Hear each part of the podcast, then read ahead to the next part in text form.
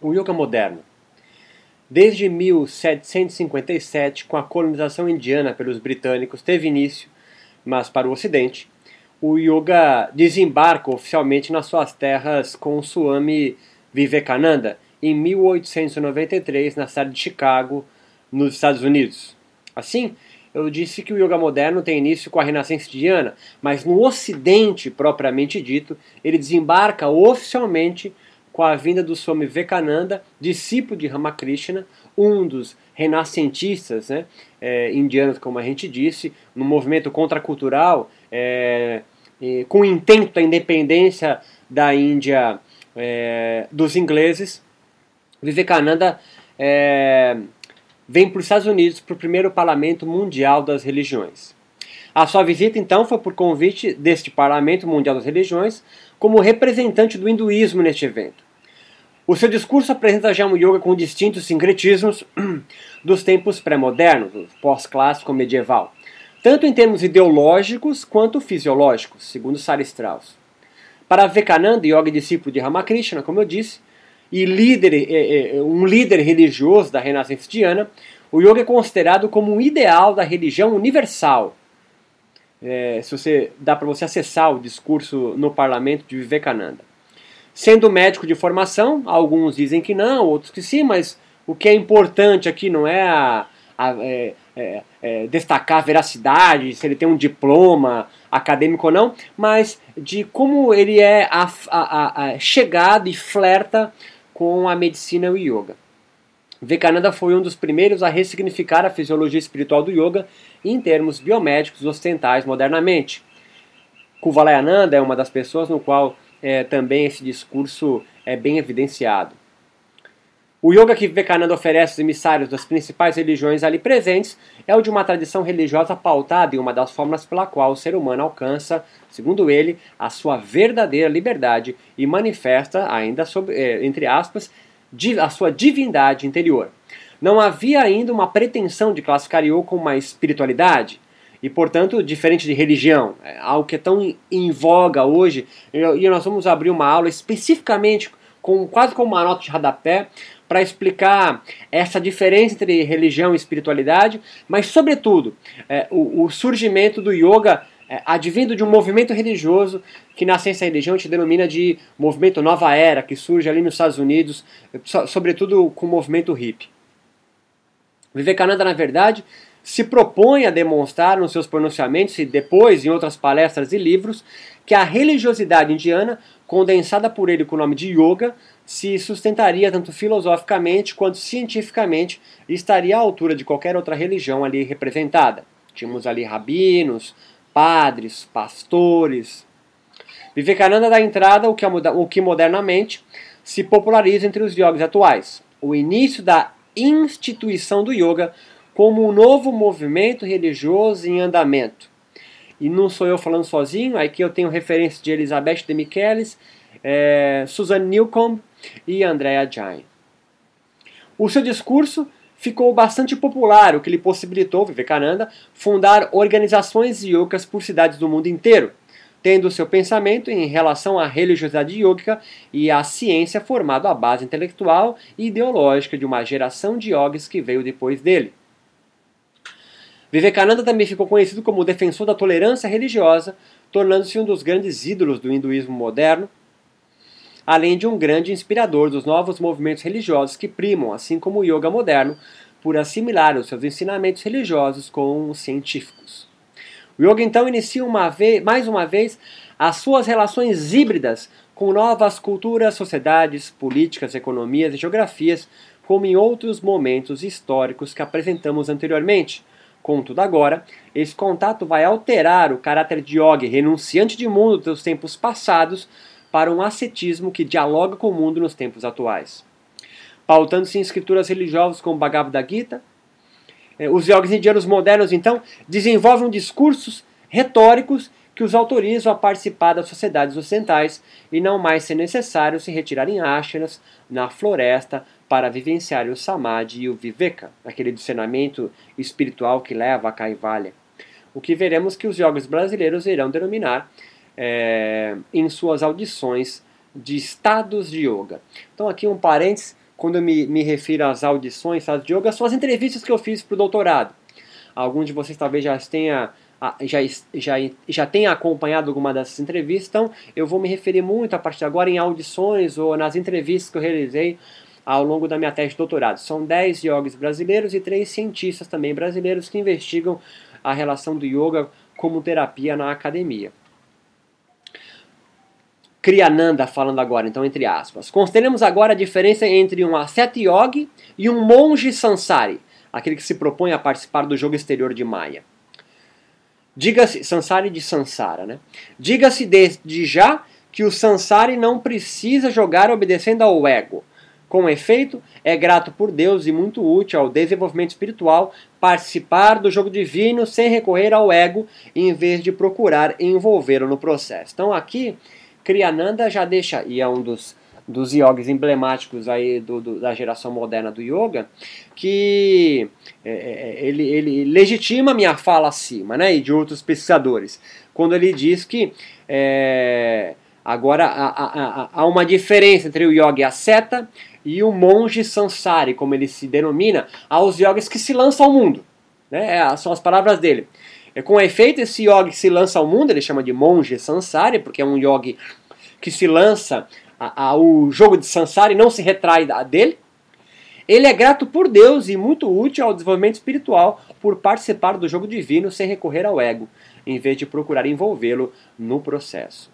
Nos períodos anteriores do yoga, o yoga precisava, o yoga precisava se afastar de Sansara e não participar da vida social com o motivo de não se envolver no jogo exterior de Maia ou de ilusão. Assim como muitos sacerdotes, mesmo da Igreja Católica, ainda o fazem. As freiras que, reclusas, é, é, é, é uma série de monges católicos que também são reclusos em monastérios, os monges budistas também, e até mesmo é, um, um, do, dos, um, um, dos efeitos de não participar do, do jogo de Sansara, do, do, mundo né, exterior, esse reclusar, esse mundo, é a vida sexual. Eles são todos celibatários. Os yogis, as setas, são celibatários. Né? O que não ocorre mais com os yogis que vêm é, dessa geração moderna. Todos eles casam, têm filhos, às vezes casam-se mais de uma vez. Agora, no período moderno, e longe do manto protetor da religiosidade hinduísta, os yogis precisam aprender a lidar com novos desafios e, por conseguinte, com novos obstáculos que afligem a vida de seus novos discípulos ou alunos. Né? Porque quando o yoga vive na Índia, num período antes dessa renascença indiana, antes desse processo, desse tempo histórico denominado moderno do yoga, é, os yogas estão sobre um manto, né, sobre o guarda-chuva, um dossel é, da religiosidade e da cultura indiana. Quando ele se lança para o Ocidente, ele não tem mais essa força legitimadora da religiosidade e da cultura indiana. É novo. Para o mundo ocidental, uma seta de roupa laranja com cordão branco de Brahma é algo novo e algo que não é respeitado, não é compreendido pelo mundo moderno, uma cultura predominantemente cristã, é, aonde yoga se aporta, tanto na Europa, mas sobretudo nos Estados Unidos. Assim, ele também precisa, então, os yogis e o yoga se adequar, se adaptar a esse novo momento. Assim como ele se adaptou no momento medieval do yoga, quando se entrelaçou com o pensamento budista, tântrico, do Vedanta Dueta, é, ou Advaita, de, de Shankara, a, a, a, a, alquimia que vem da influência islâmica, também modificou o yoga do período é, medieval. Tanto que fez surgir uma nova modalidade de yoga, uma nova tradição de yoga, que são os Hatha Yogas. Não que não existiam antes, mas eles sobressaem muito mais nesse período. O movimento Ratel, como a gente comentou, ele é um movimento contracultural, aquele poder é, é, regimentado né, é, que, que mantém a, mesmo hoje, que é proibido constitucionalmente na Índia, mas ainda é mantido essa estratificação social a, através da religião que nós no Ocidente denominamos de hinduísmo, mas ela é um, é um, é um nome para abarcar uma religiosidade muito maior que vive na Índia. Enquanto aqueles yogis clássicos e medievais abandonavam o convívio social e se dedicavam à busca retirados em convívio leigo, é como diz o próprio no Sutra é, é, é, do capítulo 1, Sutra 16 do Hatha Yoga Pradipika, né? É, os modernos, né, tanto que esse Hatha Pradip ele diz, né, o yoga é realizado com muito êxito quando se cumprem é, estes seis requisitos: entusiasmo, determinação, coragem, compreensão correta, fé no guru e abandono do contato público. Está escrito isso num texto medieval, aqui a tradução da Alicia Souto, no livro 2009, página 91 e 92, é a tradução do Sutra 1.16, é, que determina é, é, quais são é, os seis requisitos para que o yogi tenha é, êxito na sua força, entusiasmo, determinação, coragem, compreensão correta, fé no guru e abandono do contato público. Esses dois últimos aí, no mundo moderno, ele tem é, se modificado bastante, porque nós não temos mais nem guru para ter fé, né? Os gurus se, se esvaíram, né? E o abandono do contato público é totalmente adverso a uma sociedade globalizada como a gente vive. Então a gente continua. Os modernos, então, se globalizam e adquirem a preocupação de difundir os seus ensinamentos para o mundo, se tornando assim bem mais proselitistas do que em tempos passados sob a tutela, a tutela hinduísta. Esta passagem histórica de renúncia necessária ao mundo e agora de participar do mundo e difundir as suas ideias e yogas aos outros se configura uma das características mais marcantes do yoga que se conhece atualmente, segundo a pesquisadora Sarah Strauss. Esse período de transição do yoga medieval para o moderno, final do século XIX, XVIII, aí para a virada para o XX, é é, é, é, também marca o questionamento por parte de acadêmicos e yogis do fim da espiritualidade por conseguinte, por conseguinte, a exigência do retorno à sua essência e tradição. Muitos desses discursos virão da aproximação que o yoga moderno fará com a ciência, mas, sobretudo, pelos inúmeros hibridismos. Este fato do, do yoga, né? Estes fatos são os responsáveis pela bu busca desta tese, né, dessa minha fala aqui, e desvendar a transformação que a proposta de salvação do yoga sofreu no seu contato com a sociedade moderna ocidental. Então, por exemplo, então aqui é bem listo a minha hipótese. Eu estou supondo que se o yoga entra no mundo moderno e o yoga não é mais uma seta, ou necessariamente não precisa ser, ele vai de encontro ao mundo. É, os gurus também estão, é, é, são, são, são escassos. No caso da América Latina, nós vamos falar disso melhor, um capítulo inteiro só sobre isso. É muito evidente, né? O yoga chega na América Latina por volta de 1900 em Cuba e, e nenhum guru oficialmente da Índia, de nenhuma tradição, visita a América Latina com a proposta de levar é, é, é, o conhecimento do yoga oficialmente, compreende? Nós passamos aí quase 70 anos sem nenhum guru aqui do yoga. O que que isso ocorre? Que o yoga morreu? Não. Tanto que você está lendo esse texto em português e há muitos, se você olhar à sua volta, quantos professores e quantas formações de yoga é, é, são, acontecem por ano só no Brasil. Quiçá fazer um levantamento na Argentina, no Uruguai, no Chile, em toda a América Latina. Portanto, o yoga não morreu, o yoga continua vivo.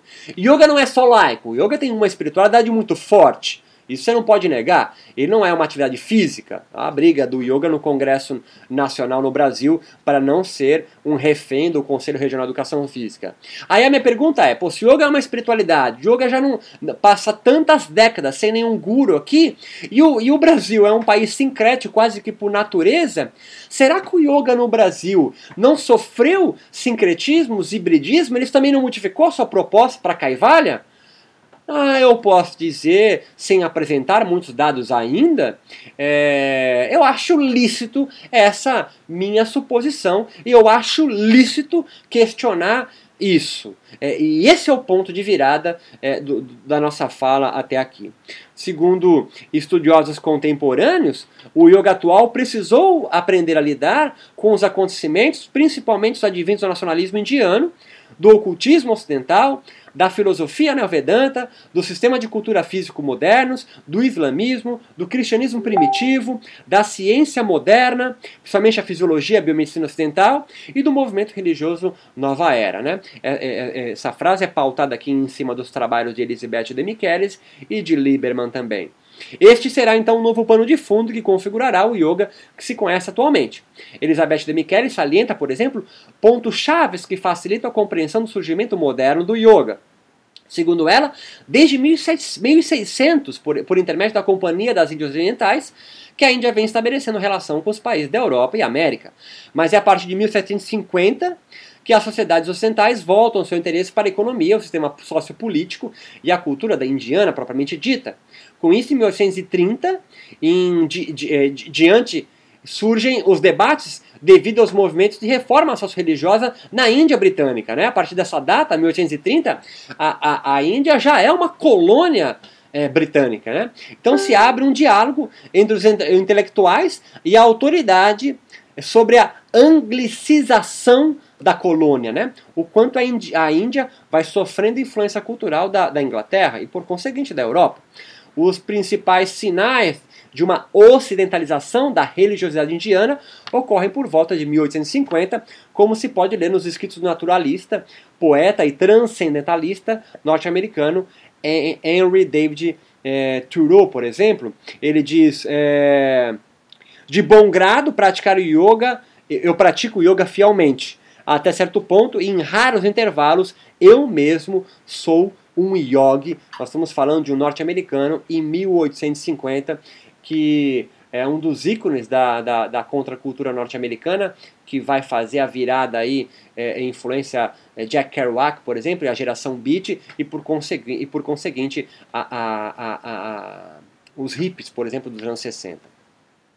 No início do século XX, presenciam-se o surgimento do movimento religioso Nova Era e a rápida modernização das religiões, das religiões asiáticas, as quais dão início a um produtivo diálogo com as crenças e culturas, com outras crenças e culturas. Fato continua até hoje. Entre 1914 a 45, devido às duas grandes guerras mundiais, a disseminação das ideias modernas do yoga diminui a sua influência, sendo retomada novamente a partir da independência da Índia em 47 por intermédio de yogis carismáticos e convidados pela onda contracultural, que acontece nos anos de 1960, várias organizações do yoga, leia-se tradições, como você quiser, ou escolas, se popularizam por todo o mundo. Após um período de certa indiferença pelo yoga, na década de 1980 e nos anos 90 é o pico, né? que surge uma entusiástica aculturação por uma geração de praticantes devotos seguidores de sua proposta de salvação ou de libertação, mas sobretudo de, da saúde, como um fator de salvação para o sofrimento humano. O yoga no início da década de 90 se lança ao mundo principalmente por meio de alguns yogis, entre tantos outros como Swami Vivekananda, Sri Yogendra, Paramahansa Yogananda, Swami Kuvalayananda, Swami Shivananda e Krishnamacharya. Os métodos yogis mais populares e praticados contemporaneamente se devem aos yogis mencionados acima, tendo as suas ideias edificado algumas das inúmeras escolas, tradições ou organizações yogis religiosas ou espirituais, se você preferir, no mundo atual. Pode-se afirmar que somente as organizações yogis que aprenderam a fomentar e a divulgar a religiosidade yoga por intermédio das pesquisas fisiológicas dos seus métodos e tradições é que sobreviveram no mundo moderno.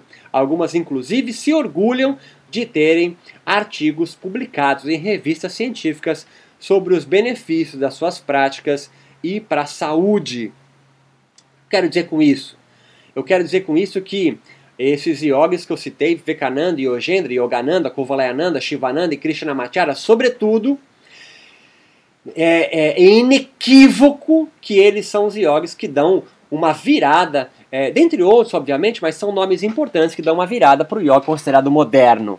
Mesmo que, e aqui eu volto a, a, a, reiterar, o yoga moderno significa um yoga, um yoga que é melhor do que do período passado, ou é um outro yoga, mas é um yoga relido para o momento moderno. Isso não dá para nós negarmos. E o que eu quero dizer com isso é que todos eles, todos eles, sem exceção, em seus sites, em seus livros, em suas palestras e aulas, de uma certa forma até se orgulham de ver os seus métodos, tradições e o yoga como uma entidade em si sendo pesquisada é, pela academia científica é, ocidental. O interessante aqui é sempre o apelo à saúde que a prática religiosa do yoga oferece agora e o diálogo que aprendeu a estabelecer com a biomedicina. A ciência, ao invés de desencantar o yoga, volta a reiterar, né, de tirar a, sua espiritualidade, de tirar o seu encantamento mesmo, no sentido de, de, de espiritualidade, serviu de veículo proselitista. Para se entender o que permitiu essa configuração atual, o que transformou a religiosidade yógica numa espécie de panaceia, mas sobretudo reformou os antigos conceitos de mal contidos nos kleshas para uma linguagem atual e científica, será necessário nós evidenciarmos como as antigas escrituras é, iógicas medievais foram ressignificadas pela ciência biomédica e fisiologia. A vivência integrativa transitória do samadhi o estado permanente de equilíbrio de Kaivalya e os kleshas, então Samadhi, Kaivalya e os kleshas, é, ganharão agora correspondentes fisiológicos empíricos da biomedicina ocidental. Não há nada de novo, mas um desdobramento da corporificação e da medicalização do yoga medieval, do Hatha Yoga, portanto, a um novo contexto social, político, econômico e religioso, mas que implicará em profundas mudanças na via de libertação do yoga dito moderno. Acabamos o capítulo 1, a gente parte agora para o capítulo 2 na próxima aula, falando sobre os kleshas no mundo moderno e como os primeiros yogis da geração moderna ressignificaram as suas escrituras do yoga à luz da ciência biomédica. Então eu vou abordar no capítulo 2 algumas passagens desses, desses yogis que eu citei acima, Yogendra, Kuvalayananda, Yogananda, Shivananda e Krishnamacharya, como os textos deles, como as falas deles é, vão sendo ressignificadas no contato com a ciência. É inegável que os yogis ditos modernos, que nascem no contexto cultural histórico moderno, começam a tratar o yoga com uma linguagem muito mais ligada é, à biomedicina ocidental. Então, nós percebemos que nesse capítulo 1, a medicalização do yoga, essa corporificação a mais do yoga, o corpo em maior evidência, não é algo moderno mas que surgem é, com um movimento contracultural, praticamente, na Idade Média, século X, século XV, da Índia, é, contra a, a, essa hegemonia é, doutrinal do, do yoga mais brahmânico, é, como Patanjali sempre colocou nos Yoga Sutras. A, a gente viu que no, na Idade Média o Hatha Yoga valoriza muito mais o corpo e as experiências que o corpo traz do que a doutrina em si. Muito disso porque os próprios Hatha Yogis é, é, é não eram brahmanes, portanto não tinham acesso às escrituras. E é o que eles fazem? Eles subvertem a, a, a, religiosidade, a espiritualidade do yoga a, a, e popularizam o yoga, levam o yoga para o povão. Porque quando você coloca o yoga muito mais corporificado e medicalizado, juntando com a Ayurveda, por exemplo, ele faz o yoga chegar nas camadas mais baixas dessa estratificação social que a Índia vivia na Idade Média, ainda hoje existe, mas lá muito mais evidente. Ele então tira das mãos dos brahmanes o poder absoluto é, e traz para o povão. Um pouco, um pouco, não estou comparando, é diferente as doutrinas, mas um pouco do que o movimento protestante luterano, é, nem Martinho Lutero em específico, obviamente, faz quando traduz a Bíblia é, do copta, do grego, é, para o alemão e assim ele, ele, leva a palavra de Deus, aonde somente os sacerdotes cristãos, católicos, é, é, se sentiam no poder legitimado de traduzir a palavra de Deus para a população. É mais ou menos isso, é, sendo um pouco até canastrão, é, do que o que os Hatha Yogis fazem no período medieval da Índia. Mas ao invés de traduzir os Yoga Sutras de Patanjali para, para a linguagem é, popular, ele transforma é, é, é, é, essa, essa, essas experiências místicas, transcendentais, espirituais do yoga das mãos dos brahmanes para o corpo. E aí ele, ele, ele transforma o yoga em algo mais corporificado para popularizar o yoga. E no período moderno? No período moderno, o yoga então ele vai ressignificar suas escrituras antigas, tanto Hatha Yoga Pradipika como Giranda Sanhita, Shiva Sanhita e o Yoga Sutra, sobretudo, para uma linguagem muito mais biomédica. E nós vamos ver que chakras ganham correspondentes em glândulas endócrinas, nós vamos ver é, que prana ganha correspondentes celulares de energias, às vezes ligado à, à psicologia haitiana de Orgone. é, eles vão, vão, o yoga vai se corporificando muito mais, mas agora não com a fisiologia sutil, é, sobretudo, mas é, alicerçado na ciência biomédica ocidental.